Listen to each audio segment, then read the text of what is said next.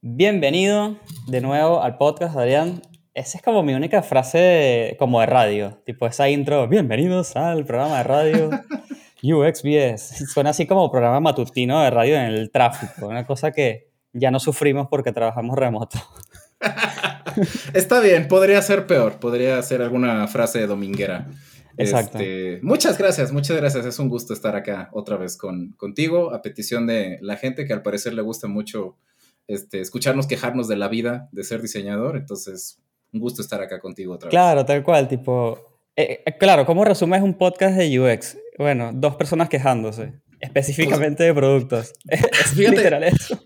Hubo un tiempo donde, o sea, eh, hicimos con UX México, hicimos varios meetups presenciales en la Ciudad de México y, y Viviana y yo eventualmente caímos en la, en, el- en la realización de que realmente era un grupo de ayuda, güey. O sea, en serio, un tema de...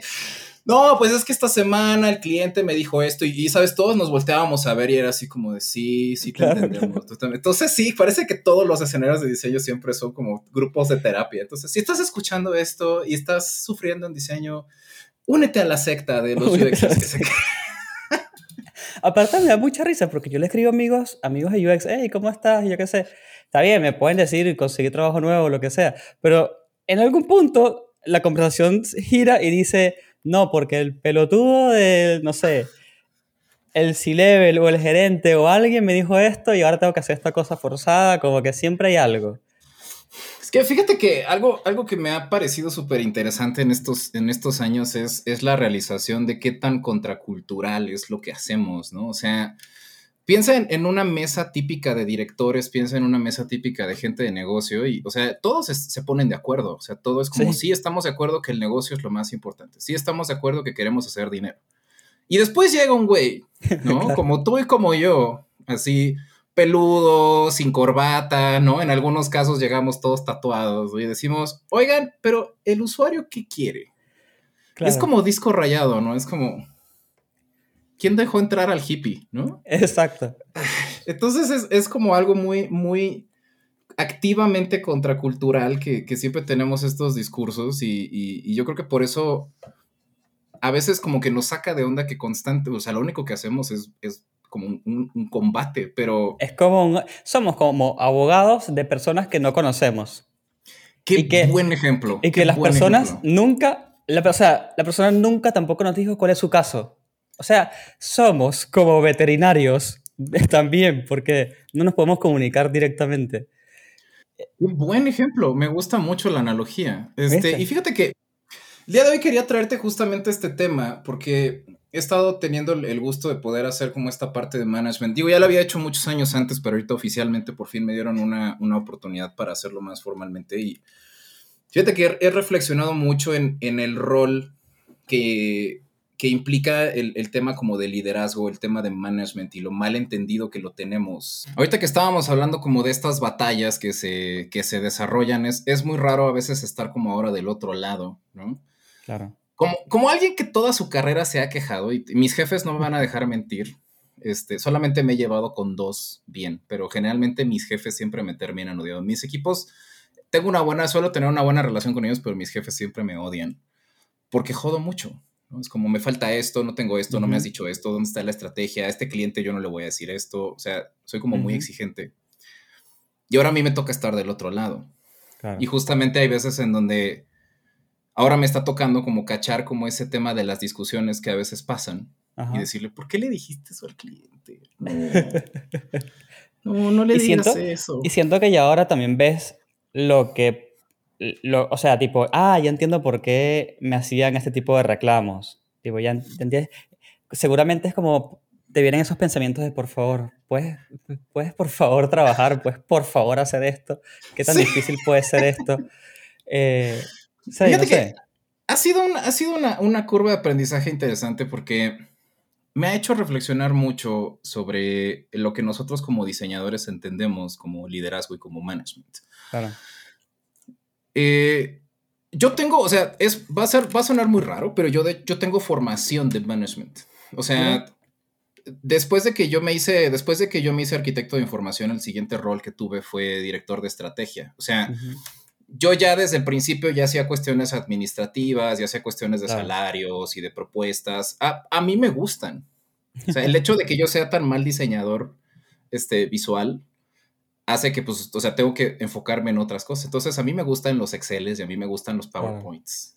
Y tengo ya como muchos años justamente trabajando en estas habilidades donde yo no, el diseño que yo hago no es tan importante como habilitar que otras personas lo puedan hacer. Claro. Entonces, puede que suene muy raro, pero a mí me gusta hacer design management, o sea, a mí me gusta hacer como manager y, no es el tema de ser jefe, sino el tema de gestionador, o sea, es, como, no, no cualquier persona siento que lo pueda hacer de la misma, de la misma manera que no cualquiera puede hacer research, no, no cualquiera puede hacer arquitectura. Que, que hacerse management es distinto a lo que uno diseñador se imagina liderazgo. Siento que hay muchos tipos de liderazgo en diferentes niveles. O sea, uno como, como diseñador, líder, o sea, como diseñador, se imagina liderazgo como una persona que puede llevar a cabo, este, no sé, un research, presentarlo al equipo y, y, es como que después te quedas ahí, ¿no? Como que no hay mucho más. Y en realidad hay como 5.000 capas más.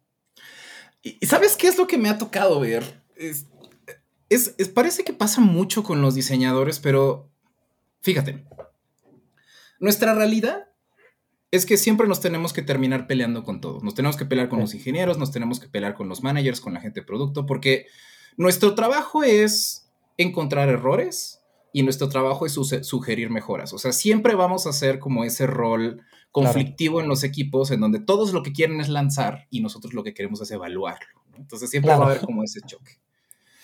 Y es, es muy raro, pero parece que la gente o el diseñador entiende el liderazgo como que ya no lo van a cuestionar. O sea, mm. eso, no sé si te ha pasado, pero algo que me toca mucho es que muchos diseñadores quieren ser jefes, leads, managers, porque sienten que entonces van a llegar ellos a la mesa. Claro. Y como es un project manager, un product manager el que les está diciendo que no, sienten que si ellos son design managers, pues entonces su palabra va a pesar más. Exacto, yo tenía ese concepto también. Hasta que en algún punto, ya ni me acuerdo cuándo habrá sido, tuve una reunión donde estaba mi jefe y estaba el jefe de mi jefe. Y de repente veo, a la puta madre, a mi jefe le pasa exactamente lo mismo. Y tipo, no solamente lo mismo, sino que a veces incluso peor, porque ya se supone que tienes cierto conocimiento, tienes un poco más de experiencia, y hay ciertas cosas que se espera que no pasen. Y si pasan, ¿Y si las vas a resolver. No, y es, es, yo, yo, yo, una de las primeras cosas que leí, o sea, por ahí lo de haber leído en el 2011, 2012, fue un artículo de Jared Spool que decía, el título del artículo literalmente es, eh, ¿por qué yo no le puedo decir a tus jefes que hagan UX? O sea, es básicamente eso. Y entonces, imagínate, es un artículo de hace más de 10 años, ¿no? Claro. Entonces, es un artículo en donde Jared Spool decía, cada vez que doy una conferencia se me acerca un diseñador y me dice, oye, necesito que esto que me dijiste a mí vayas y se lo digas a mi jefe porque no me dejan hacer mi trabajo. Y entonces en ese artículo ya Spool explica que pues él no importa quién sea, ¿no? O sea, en el contexto de otra organización, pues es, van a decir, ¿y este güey quién es? ¿no? O sea, ¿por qué nos va a decir qué hacer? Años después, escuché al mismo Alan Cooper también contar un caso, vino aquí a Litam, este, a México, y lo escuché contar un caso en, en trabajando para United Airlines en donde fue lo mismo, en donde Alan fucking Cooper, ¿no? O sea, el autor de la metodología en performance de, de, personas, uno de los, de los primeros pioneros en la industria, también United le dijo, no, no, así como... Y entonces, o sea, yo siempre me acerqué a esta disciplina sabiendo que pues íbamos, o sea, es un tema de que no tienes que dar por hecho, o sea, en tu jerarquía, tu experiencia no te gana ninguna, ningún espacio. Sí. Hace poquito vi a mi amigo Mauricio Angulo, que le mando un saludo, lo quiero un montón. Un genio. Este, y me acuerdo que me estaba contando de una, reunión que tuvo eh, con, un, con un cliente, en donde llegó el director de la página y le dice, eh, que le llega y le dice, quiero hacer estos cambios, estos cambios, estos cambios, ¿no? Y entonces agarra a Mauricio y le dice, mira, ¿cuánto tiempo tú tienes eh, haciendo páginas web? Y obviamente el güey tenía mil años haciendo eh, como en la parte comercial. Claro. Pero realmente haciendo páginas web tenía muy poco tiempo, Y entonces agarra a Mauricio, porque así es Mauricio, agarra y dice, yo tengo 30 años haciendo páginas web. Y con esos 30 años, es más, este, eh, él, puede, él puede agarrar y él puede argumentar de que en México hay 30 personas que tienen más tiempo que él. O sea, realmente él es un pionero en esa industria y en ese, en ese campo, ¿no? Y él puede decir como, no hay, o sea, no vas a encontrar a personas que tienen, que sepan más que yo de este tema, ¿no? Y es, y es muy raro cómo justamente llegan como estas figuras de autoridad que no, no entienden nuestro nivel de seniority y, y, y, justamente tenemos que tener esas batallas y tenemos que tener esa defensa. Pero es, eso creo que tiene mucho que ver con lo que estás diciendo de que hay una diferencia entre ser líder y ser manager, porque ser líder es justamente ganar, o sea, presentar argumentos para que esas batallas sean válidas, que además no tienen nada que ver con ser design manager, con ser director, con ser un gerente, ¿no? Tal cual. Sí, no sé, es como, yo siento que a veces hay como una desconexión, ¿no? Como somos tan diferentes, Em, y hablamos como dos idiomas diferentes y tenemos intereses completamente diferentes, es, complicado decirle al manager, mira, yo trabajo de esta manera, me comunico de esta forma, yo llego hasta acá, eh, como que en realidad son como dos caminos, dos autopistas diferentes. Y es como... y hay como un hueco, ¿no? Que lo menciones. Mira, o sea, la manera en la que yo lo he visto es o sea, nadie, más bien, diseño es como un, como un buffet, ¿no? O sea, ninguno de nosotros se puede comer todo, ¿no? o sea, hay diseñadores que son muy buenos en estrategia, hay diseñadores que son muy buenos en entregables, hay diseñadores que son muy buenos incluso presentando, ¿no? diagramando, documentando. Y también hay un rol o hay un espacio para los diseñadores que son buenos gestionando. O sea, yo creo que sí el hecho de que seas un gran visual designer o el hecho de que seas un gran arquitecto de información no necesariamente implica que vas a ser un buen manager. Y yo creo que todos los equipos de diseño necesitan a alguien que sepa de administración y de procesos. Sí. La razón por la cual quería platicar este tema contigo es justo porque quería aprovechar este espacio para, para poder platicar como de las diferencias de qué es, justamente qué es ser manager. Y, y creo que es importante que la comunidad de diseño sepa que ese primero no es ¿cómo decirlo? O sea, no es como una jerarquía no, de... no es como un camino obligatorio, tipo... Exactamente. Junior, senior, no sé, principal, el título que quieran ponerle. Eh, líder y de repente, ¡pum!, manager. No es lineal. Exactamente, sino que justamente es como otro campo de especialización en donde tú como diseñador puedes, o sea, tienes una manera en la que puedes desarrollarte una carrera ahí, puedes tener un título, un rol, que además no, o sea, se complementa con todo el resto de la práctica de diseño.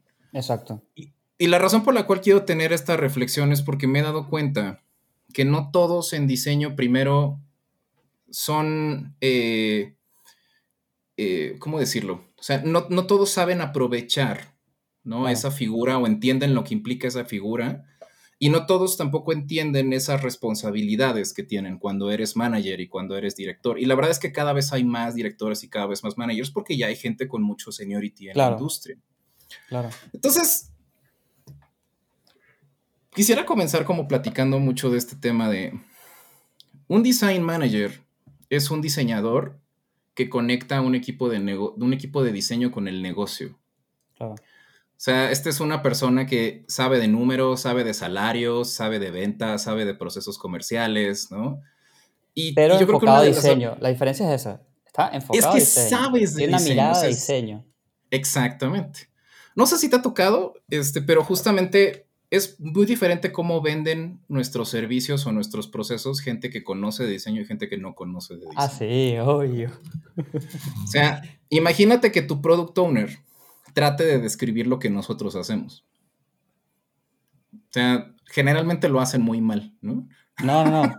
Eh, yo lo vi, o sea, yo he visto gente con muy buena onda, por cierto, y muy buena intención, diciéndole a alguien lo que Chris va a hacer y dice cualquier cosa, cualquiera.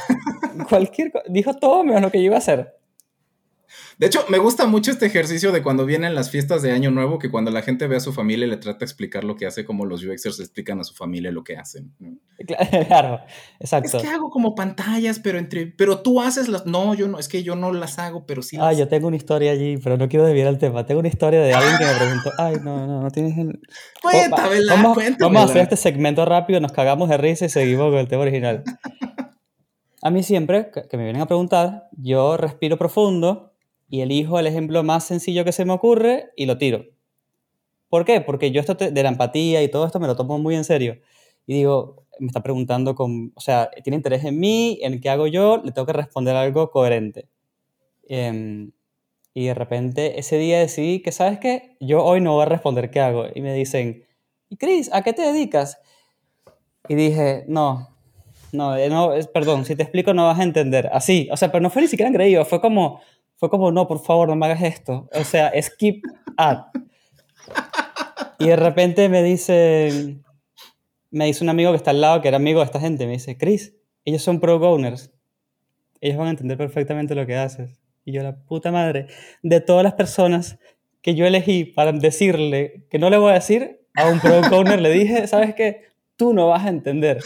Entonces quedé como la persona más engreída del planeta, así como diciendo, por favor, jamás entenderías lo que hago. Soy Dios. Pero, pero ¿sabes qué es lo más doloroso de ese acto? Es que muy probablemente tampoco te entendido. No, pero es que, es que fue así. Él, le agarra y le dice, no, él, es UX designer. Y ellos capaz no saben muy bien lo que hacemos, pero su respuesta fue, ah, yo trabajo con UX designers. Tipo, no había más conversación. Eh, hubiese quedado allí.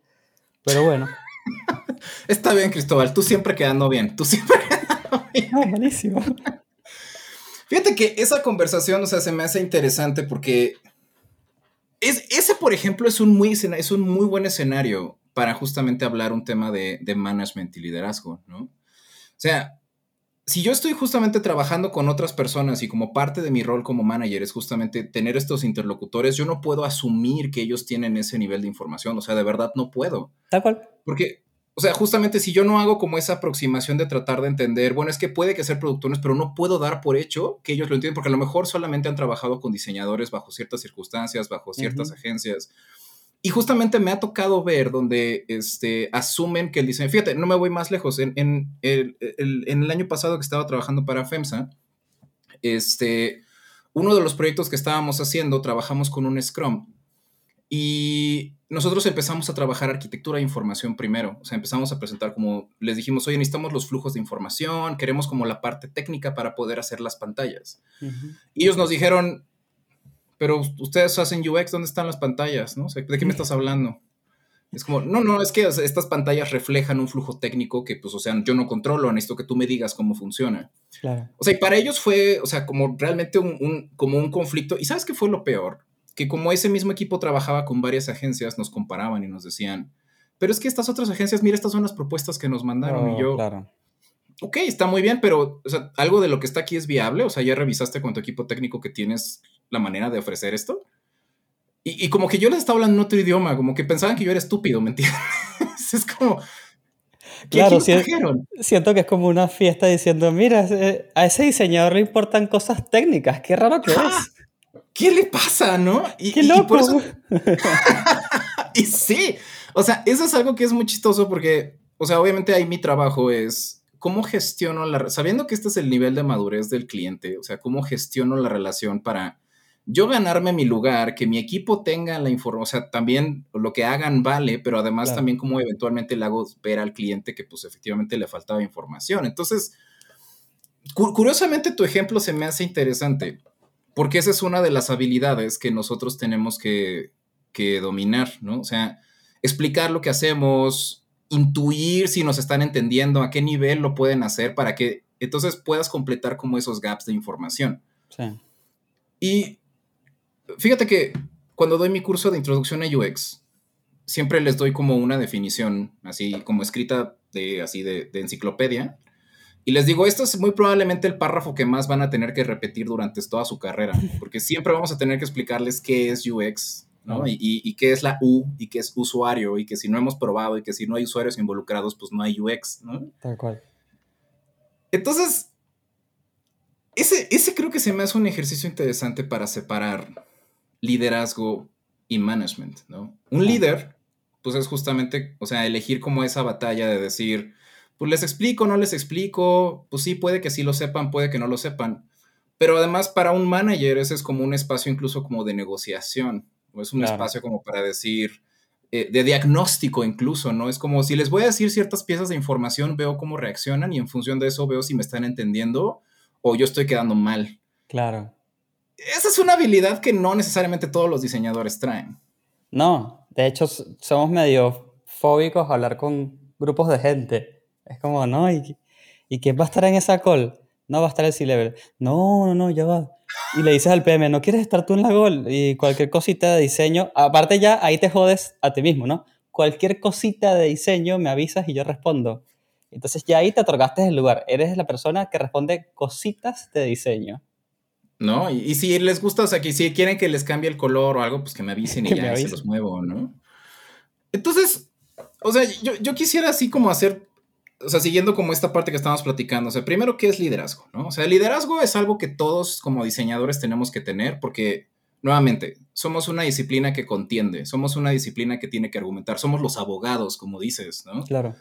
Entonces, si tú vas a presentarle un caso a un ingeniero o vas a decir qué se puede hacer en la aplicación o no y estás tomando decisiones que afectan la salud del producto o el usuario.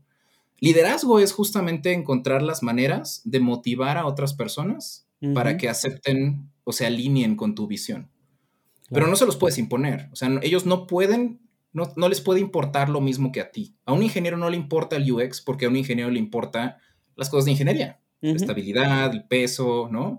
Las números de líneas, sacar el producto porque ellos los evalúan por eso.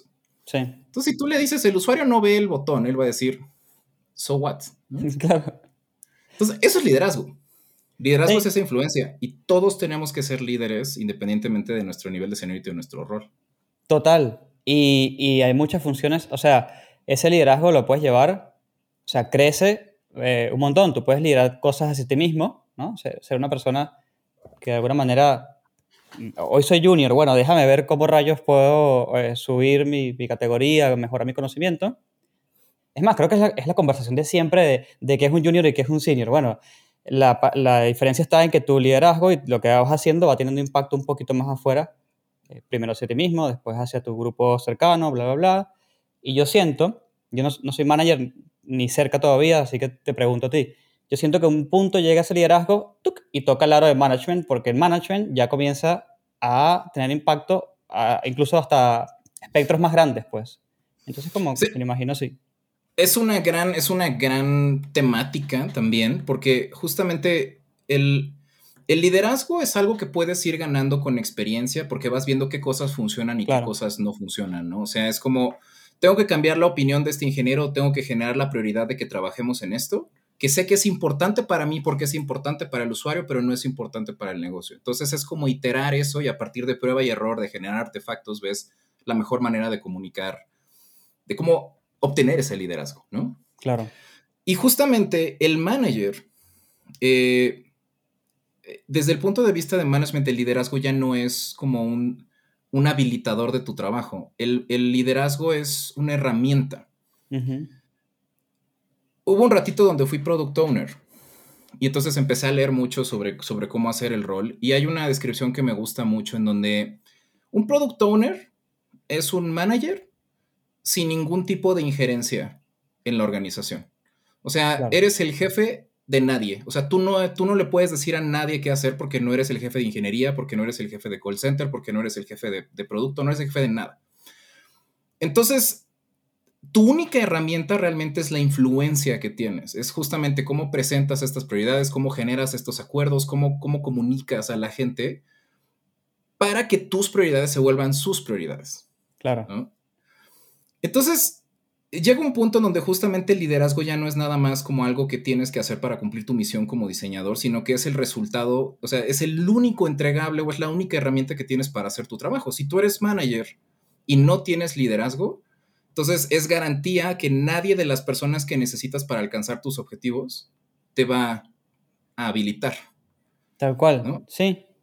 Sí, o, te conviertes en el famoso middle management, el, el, management del medio, que es el famoso management donde una vez escuché decir que a la gente inútil la ponen en el middle management porque no genera tanto impacto como el que está abajo generando las bases ni el que está arriba generando la dirección. Exactamente, y, siempre el middle management termina siendo un cuello de botella, lo cual se me hace un siguiente punto bastante interesante porque curiosamente la mayoría de los diseñadores que he visto en posiciones de liderazgo están, o sea, se vuelven eso. Sí. Y lo que pasa es que creo que es algo muy interesante. O sea, Cuando tú estás empezando en diseño y estás como haciendo toda la parte operativa, te vuelves muy bueno en generar estos entregables.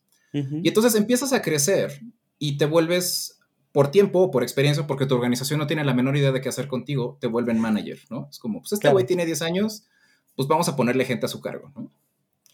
Y entonces, el pedo con el manager es que el manager no produce nada. O sea, esa es, esa es la clave. O sea, el manager no genera ningún entregable de diseño. Entonces, eso que tienes 10 años haciendo, súbitamente ya no sirve para nada. Ahora, el trabajo consiste en cómo le haces para que otras personas generen esos entregables y después cómo conectas esos entregables con las capas de arriba. Ese es el, por eso es middle management, ¿no? Porque estás como en medio. Estás... Entonces, me llama mucho la atención cómo después de, después de ya todos estos años donde ha madurado la disciplina de diseño, tenemos este middle management en diseño que es completamente incompetente porque son diseñadores que están tan acostumbrados a hacer que no saben cómo pedirle a otras personas qué hacer, no saben cómo negociar, no saben cómo pedir, no saben cómo, o sea, todas las habilidades que se requieren para hacer ese management, esa gestión, ¿no? Y, y para mí, ese management es no solamente cuello botella, como habías dicho, sino que también agarra y básicamente genera un techo. Un techo de la capacidad de donde, en nuestro caso, los UXers pueden, eh, pueden aportar eh, y generar valor al, lugar donde sea que estés, ¿no? Y comienza a haber grandes equipos, gigantes equipos que lo que hacen es entrevista, encuesta, eh, reporte, entrevista, encuesta, reporte, entrevista, reporte. Y eso está buenísimo si eres junior, pero, pero hay que meterle más, hay mucho más. Porque nunca tuviste esa responsabilidad de decir, ok, como, o sea, así lo hago yo, pero ¿cómo lo haría si, si estuviera que hacerlo con otras 100 personas? Exacto. Y, fíjate que se me ha hecho muy interesante que esa, esa capa de management tan incompetente que se ha generado por esta falta de experiencia en procesos y en gestión, lo que da lugar es que ahora hay diseñadores que justamente aspiran a creer que eso es ser líder, ¿no? Es como, pues, voy a tener a 50 diseñadores a mi cargo y pues, o sea, mi trabajo es que no me corran, ¿no? o sea, ni siquiera hay como un entendimiento donde si no están metidos constantemente en la operación, este, no saben negociar con todas las diferentes áreas que implica esa, ese, ese rol. Entonces, lo que me gustaría poder compartirle ahorita a la, a la audiencia es, eh, creo que es, es importante entender que hacer design management es diferente a hacer, o sea, hacer la operación de diseño o la entrega de diseño, ¿no? Es, es igual que otra disciplina, es como hacer investigación de diseño, hacer gestión implica otras responsabilidades, implica otros entregables que no necesariamente son más, eh, más o menos valiosos. Es como, si yo tengo un equipo de investigación y tengo un equipo de arquitectura y tengo un equipo de diseño visual, eh, yo tengo que gestionar los insumos que esos equipos necesitan, ¿no? O sea, que tengan las herramientas, los tiempos, que puedan gestionar, que sepan qué tienen que hacer, cuánto tiempo tienen para hacerlo, que puedan medir las expectativas. Entonces, todos nos dividimos la responsabilidad. O sea, no quiere decir que yo sea más o menos que ellos o que haya alguien más importante o menos importante en el proceso. Es como diseño sin management, este, pues se vuelve un proceso muy caótico porque entonces no hay límites, no hay alcances, no hay gestiones, no hay procesos. Y hay diseñadores que son buenos en eso y hay diseñadores que no. Sí, tal cual. Y ahí está buenísimo este punto porque en algún punto dijimos, no todo el mundo tiene que ir a management. Pero sí estamos hablando de que sí, el liderazgo sí es una constante, no importa si vas a management, a management o a otra ruta. Y yo creo que las otras rutas no son tan conocidas. Eh, por ejemplo, uno podría irse a un, lo que se llama en inglés un contribuidor individual, tío. Individual. Eh, que es una persona, bueno, que en realidad somos todos nosotros cuando entramos, pero creo que el concepto es una persona que se especializa en un área más técnica, o sea, yo no manejo gente, sino que yo crecí hacia un área, eh, hacia un proceso, hacia un tipo de producto, hacia un algo muy particular. Y eres buscado porque, no, Chris, no sé, es experto en VR, para gente de este país, yo qué sé. Entonces, esa es otra habilidad donde, otra habilidad, otra ruta donde la habilidad de liderazgo también es necesaria. Porque si vas a ser el Don Norman de algo, tienes que aprender a, a, justificar todo, a, pelearla, o pelearla, no, a negociarla. Y ahí está todo, o sea, ahí el liderazgo se convierte no en habilidad secundaria, sino eh, primaria. Primaria. Sí, sí, sí. O sea, creo que sí, haciendo esta diferencia, ¿no? Entre design management y design leadership. O sea, pensando que manager es un rol, es un rol que soporta procesos de diseño, especialmente en ecosistemas con muchos diseñadores donde tienes que gestionar muchos procesos. Este, o sea, justamente el design leadership es algo que virtualmente puedes crecer ad infinitum, ¿no? En, en IPAM, en, mi organización y en otras este, organizaciones similares, pues está el concepto del principal designer, ¿no? Que es justamente este güey que es un máster en su craft. O sea, no, él no es responsable, o sea, o él trabaja bajo un liderazgo o él trabaja bajo un manager, pero realmente es el diseñador responsable del output, de la calidad, y es una persona que por experiencia, por maestría en el dominio, eh, es alguien que realmente puede resolver cualquier otro tipo de problemas. Entonces, creo que algo que nunca se comunicó mucho en la disciplina de diseño es que hay muchas maneras de crecer y hay muchos tipos de roles que, como la industria no necesariamente entiende lo que hacemos, nosotros no hemos hecho mucho para, para crecer en ellos. Ah. Pero yo he tenido la fortuna justamente de conocer researchers que se vuelven principal researchers. Digo, no, no, sé, no sé si ese es el nombre correcto, pero son investigadores que ayudan a gestionar procesos, que dominan muchas metodologías, pero no necesariamente son los que manejan presupuestos, no son los que reciben indicaciones del jefe, sino que son pues, tal cual como una, como una cabeza de, procesos de investigación. Igual los principal designers de producto, que pues son los que guían el sistema de diseño, son los que guían los entregables finales, son los que son como los dueños de toda esa documentación y generan otros apoyos y esa es también otra maestría, es otra, otra manera de demostrar tu maestría. Es como Wozniak en Apple, que vino Steve Jobs y bueno, se convirtió en lo que fue. Y Wozniak tipo, no, dude, déjame haciendo estas tarjetitas verdes porque la verdad que cada vez las hago mejor. Y ya. que la verdad es, con esa analogía se me hace bien interesante porque justo es bien raro porque en los ingenieros sí se tiene. O sea, los ingenieros ahorita que me toca trabajar mucho con ellos, es, es, es, bien raro como ellos tan, tienen resueltos tantos problemas que a nosotros nos causan tanto conflicto, ¿no? O sea, los ingenieros tienen súper claro que ellos, o sea, existen estos güeyes que son súper hackers, ¿no? o sea, cualquier problema de código te lo pueden sacar 24/7 y justamente una de sus condiciones, porque te juro que hasta lo piden como condiciones, yo no quiero hacer management. Sí, sí, sí. sí. Yo no quiero hacer, yo voy a hacer código, ¿no? Y, nosotros no tenemos justamente como esos argumentos para decir, yo hago sistemas de diseño visuales. Ajá. Punto. O sea, necesito esto, entrego esto. No nos sabemos dar el puesto. Eh, y yo creo que es literalmente un tema de actitud. Yo sé que parece medio, eh, como dicen aquí en Argentina, medio falopa decir eso, o sea, medio inventado, medio, medio, me estás tocando un poco de guitarra, Chris, me estás mareando. y la verdad es que no. Es un tema de actitud, de agarrar y decir, no, yo no hago esto, yo hago esto. Y sí, también hay diseñadores que sí hacen eso, pero no soy yo. Y, es complicadísimo explicar eso, tipo, no, ya va, ya va. El rol está bien, las habilidades bien, lo que pides también. Ahora, yo no quiero hacer eso, consíguete a otro. Y después... Claro, exactamente. Y después de todo eso, como para ponerle otra capa de complicación, decir, o sea, justificar por qué, sabiendo eso y aceptando eso, contrataría entonces a esa otra persona y a ti también.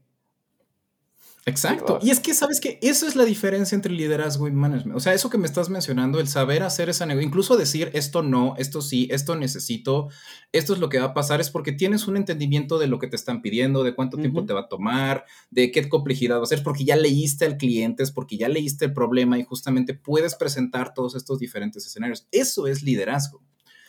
Y entonces, o sea, los, en otras disciplinas creo que está mucho más claro cuando alguien es un lead, en este caso, por ejemplo, un lead programmer, ¿no? Un lead engineer. Claro. Que, pues, o sea, su trabajo es supervisar el código de otras personas, él mismo también resolver como muchos de los problemas que otras personas no pueden resolver.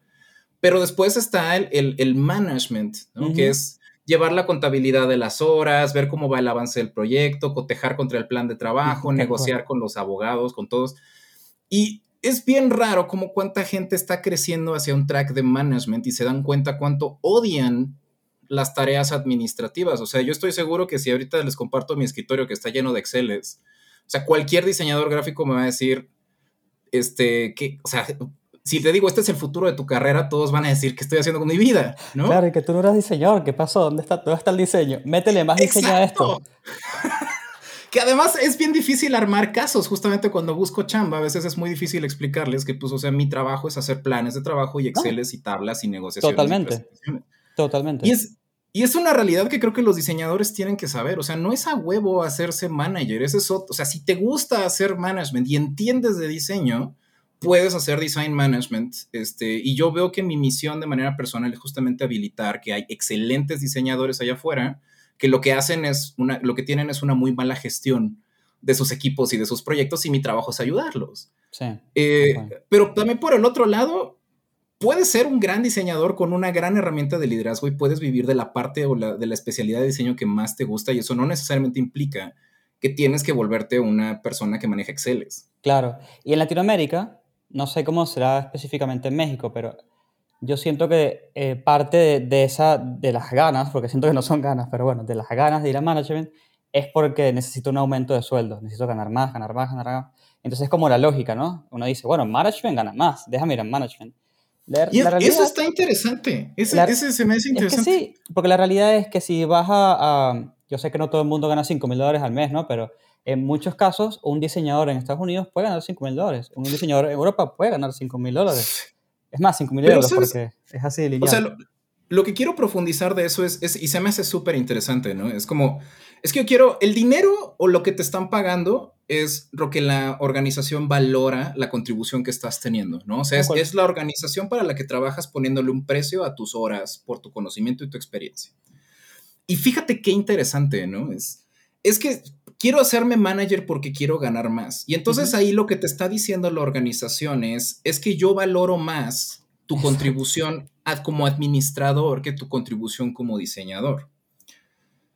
¿Cómo la organización puede pagarte más como diseñador si no puede, no puede cuantificar tu tus atribuciones como diseñador? como, como gestionador es más fácil, porque los resultados son inmediatos. Es como la organización te pone un objetivo, lo cumples, estás aportando valor. Claro. Pero como diseñador es mucho más difícil. O sea, ¿cómo les dices que tu trabajo ahora súbitamente vale tres veces más o cuatro veces más? Porque ahora tú sabes cuatro veces más, pero lo que estás haciendo es lo mismo. ¿Cómo le haces para incrementar ese salario? Y la verdad es que yo creo que mucho de eso también es liderazgo, de saber cómo gestionar tu relación con tu organización y gestionar el valor que tú haces. Y muchos diseñadores no saben cuantificar su trabajo en, el, en la aportación y en el valor que hacen en la organización. Y te digo por qué, Cristóbal. Muchos diseñadores le tienen miedo al signo de pesos. Sí. Sienten que cuando hablamos de dinero en diseño, se sienten sucios. Sí, hay como, hay una, hay una no costumbre de, no hablar de dinero. Tipo, no, dinero no se habla. Es más, te digo algo. Hay mucha gente que, por lo menos en Argentina, que emigró del modelo de, trabajar en agencia de publicidad y se metió a UX, ¿no? Y esas personas, que me incluyen a mí, eh, estábamos acostumbrados a, ir como Dobby, ¿no? Tipo, maestro, ¿cuánto me da? Eh, y era como, te doy dos monedas. ¡Dos monedas! Yo venía por una. ¿Entiendes? Sí, y, ahora que estamos en UX y sabemos que es valioso, porque dato de color a las empresas de la TAM le está costando un huevo conseguir diseñadores UXs, sabemos nuestro valor, pero todavía venimos como Dobby. Hola, ahora soy UXer. ¿Me da monedas? ¿Cuatro monedas? ¡Wow! Y, pero en realidad valemos una bolsa de monedas. O sea, nosotros somos la diferencia entre poder, o sea, si el flujo no se puede completar, haz de cuenta, tú trabajas para una empresa que vive de registros, si el flujo, si la gente no se puede registrar porque el flujo no existe, tú literalmente eres la puerta entre que la empresa haga dinero y no haga dinero. Así, literal, o sea, ese peso podrías tener. Pero ¿sabes cuántos diseñadores argumentan eso cuando tienen que presentar un salario? Lo que dicen es como, pues es que cambia el color del botón. Claro. Como, no, güey, no cambiaste el botón, duplicaste la tasa de conversión de la empresa, así, así, facturaste el doble, ¿no? Y es, es como saber cómo ponerle precios a ese tema. Lo cual, por cierto, ¿no? O sea, desde el punto de vista de lo que es management y desde el punto de vista de lo que es gestión, eso es algo que es, o sea, yo no puedo tomar ninguna decisión sin pensar en el valor económico de esa decisión. Exacto. Las horas que va, el número de personas que van a estar involucradas en la, en la ganancia, en la rentabilidad. Y también creo que esa es otra de esas grandes barreras en donde si los diseñadores se sienten muy incómodos poniéndole un precio a sus horas, a su experiencia, ¿no? se, se sienten incómodos negociando estos temas, pues, obviamente van a batallar muchísimo con un rol de management, porque esa es la realidad. E incluso siendo más anecdótico y sin intención de quemar a nadie, pero me, he, estado, leyendo algunos comentarios en donde eh, veo a diseñadores que se quejan de su management y dicen, eh, es que mi jefe solo le preocupa el dinero. Quiero que se preocupe por las personas. Y es como, bueno, el jefe, o sea, y, lo que yo pienso es, mira, imaginemos que tu jefe se preocupa por las personas y no se preocupa por el dinero.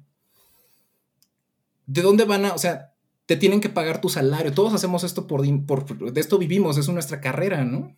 si, si dejan de importar el dinero y deja de entrar, este, pues, ¿de qué vamos a vivir, no? o sea, alguien se tiene que preocupar por el dinero. No, y, lo que he comentado en varios episodios, si no hay negocio, no hay usuario que cuidar. Es así de sencillo, ya. No. Y, es, eso, somos, somos, somos una disciplina de servicio. Vimos de que la gente compre nuestros servicios y la gente compra nuestros servicios porque nosotros aportamos a los modelos de negocio de los clientes para los que trabajamos. Entonces, o sea, se me hace una reflexión como súper interesante en donde o sea, me, gustaría que pudiéramos tener una conversación como un poco más madura de lo que implica hacer liderazgo y de lo que implica hacer gestión.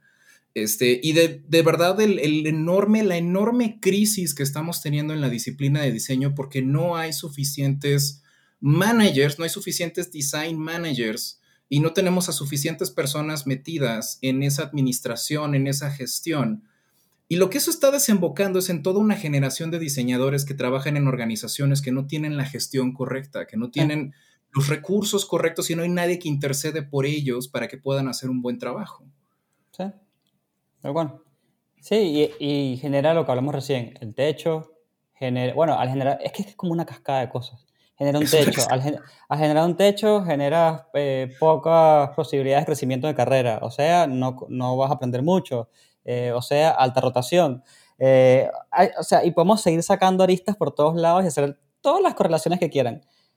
Entonces, es más, de hecho, y lo hablamos antes de grabar, eh, no solamente hay problemas en el, management, sino que también hay problemas en el seniority de la gente y lo que la gente considera experiencia. Entonces, yo siento que ahora hay un, bulk, como una, una gran cantidad de, un grupo grande de personas que son seniors, pero cuando le, le tocas la burbujita, te das cuenta de que no, que en realidad tenemos un nivel muy bajo todavía. Ni siquiera te estoy hablando de madurez, porque, porque la gente tiene toda la buena intención, sino un nivel muy bajo de lo que significa un diseñador senior en Latinoamérica. Muy, muy, muy, muy bajo. Que de hecho, yo con eso lo contaría con la anécdota con la que comenzamos. O sea, justamente tú platicando con estos product owners y justamente como yo estoy de acuerdo contigo. O sea, yo tampoco daría por hecho, ¿no? Que saben lo que hacemos, porque yo doy por hecho que han interactuado con diseñadores que tienen un muy bajo nivel. Tal cual. ¿No? Y que, o sea, contándote el caso que, estuve trabajando con, el cliente de, de, FEMSA, ¿no? Donde ellos nunca habían visto un wireframe y creen que es, o sea, ni siquiera creen que eso es parte del proceso, pero porque nunca lo habían visto de la mano. Y eso es y eso es falta de liderazgo, es falta de claridad, porque no es que la gente que está aportando en estos proyectos no tenga experiencia. O sea, es gente que ya estudió, es gente que ya tiene muy probablemente años haciéndolo, pero lo ha hecho sin el liderazgo correcto. Lo ha hecho sin alguien que los apoye en su gestión de procesos. Y ese es un gap enorme que nos tenemos que dar cuenta que como industria latinoamericana, si no tenemos un mejor entendimiento de lo que es liderazgo y no empezamos también a tomar el tema de management como algo serio que requerimos a gente, a diseñadores experimentados e involucrados en estos temas, lo que estamos haciendo es creando más generaciones más caóticas y los clientes se, desesperan de ese ambiente, o sea, con que contratas un diseñador y otro y otro y otro y ninguno te da los resultados que quieres porque no hay liderazgo, porque no hay management, eventualmente van a empezar a pensar que, que no es necesario. Ajá. Sí, porque uno ahorita está, o sea, UX Design en este momento está trending, ¿no? Para, hablar en términos de redes sociales, está trending, pero también estamos como el periodo gratuito de 30 días. ¿No? Tipo, hey, Exactamente. Me dijeron que en el norte esto funciona, en Europa también. Vamos a ver qué onda. Yo le meto monedas. No sé. Entonces, no sé. o sea, se me hace justamente como un tema o sea, creo que me, gusta mucho traer este tema para poder platicar porque lo que quiero dejar es justamente como esa cosquilla en la gente, ¿no? De que evalúen, ¿no? Si realmente todos tenemos que ser líderes. O sea, si no tienes suficiente experiencia, tienes que apostar por generarla para que puedas demostrar ese liderazgo porque lo vas a necesitar para poder influir. Pero por el otro lado, que también ustedes puedan evaluar sus procesos de gestión, las organizaciones en las que trabajan y los insumos, la comunicación que hay, las personas con las que colaboran. Y si ustedes quieren ser managers, sepan como lo que implica este rol y el requerimiento y lo que requiere para hacerse bien. Y después, si ustedes trabajan con un manager, también justamente puedan identificar si ese manager sabe lo que está haciendo, porque te da esos insumos, porque te da esas guías, porque te da esas herramientas y porque ve por, por, por tu bienestar como una organización. O, pues si nomás te está echando porras y te está diciendo frases motivacionales, muy probablemente es una persona que, o sea, mejor tiene muy buenas intenciones, pero no tiene como ese soporte técnico para ayudarte a llevar tu práctica al siguiente nivel. Sí, en el fondo está diciendo, vamos, y dice la puta madre, ¿cómo hago para ayudarlo a que changos, porque ya hizo esto como cinco mil veces, ¿cómo lo puedo ayudar a que vaya un poquito más allá? Y hay veces que no tiene respuesta, porque eso, esa es otra, ¿no? Uno como, como contribuidor individual está abajo confiando en que management sabe todo. Exactamente, No, management ya me dirá, ya me va a dar dirección. Déjame, deja que voy a la one-on-one y en la one-on-one le digo mi interés y me van a decir qué tengo que hacer. No. Porque quejarse es bien fácil, es decir, yo no lo sé, no lo tengo, pero justamente tienes que tener una persona capaz para que te ayude a resolver esos problemas. Entonces, Exacto. pues nada, de eso quería rantear hoy. O sea, sí quería decirles a, todos, quería aprovechar el espacio para decirles, chavos, nos falta liderazgo, nos falta management y después, management no es el único camino. Si realmente no vas a hacer un buen rol en ese sentido, pues no lo tomes, ¿no? Entonces, hay otros espacios, hay otras maneras de crecer y si no existen, tenemos que también poner de nuestra parte para generarlos y desarrollarlos, porque como estamos ahorita, la verdad es que está, o sea, sí estamos en una encrucijada donde no me está, no me, no estoy teniendo oportunidad de ver como muy buenos ejemplos y la verdad es que eso va a causar un problema. Sí, a mí me da mucho miedo que se convierta en, en el ambiente que había antes en publicidad 2.0 y me genera mucho estrés. Así que, como para cerrar un poco el episodio, yo no quiero que la gente diga, uy, qué episodio tan bajonero. mejor, mejor me voy a, no sé, hacer cualquier otra cosa menos esto. No, eh, tómenlo como un reto, tipo, a ver, déjame, déjame hacer la prueba de no quejarme dos semanas, sino tratar de proponer y buscar soluciones y yo qué sé, también autorreflexionar, a ver qué parte es de uno, porque siento que hay mucho de uno allí, no solamente de, de la industria que está alrededor de uno, y, y comenzar a, a, a, pensar dos pasitos más allá, ¿no? Ni siquiera les estamos diciendo, eh, eh, pasen del, dejen el Figma y vayan a hacer entrevistas, no, no, no, es, es dos pasitos más allá, ¿Qué, ¿cómo puedo impactar y cómo puedo comenzar a mover la aguja, ¿no? ¿Sabes cómo, cómo puedo? Creo que le puedo dar ahí el moñito para que justamente sea más positivo. Es eh, cuando estás en un espacio de muy alta incertidumbre, no necesariamente hay respuestas correctas o incorrectas. Es, todo es un aprendizaje, ¿no? Y algo que es muy padre de este ejercicio de liderazgo es que todavía estamos en un espacio donde, a pesar de que ya se sabe un poco más, realmente nadie entiende lo que hacemos.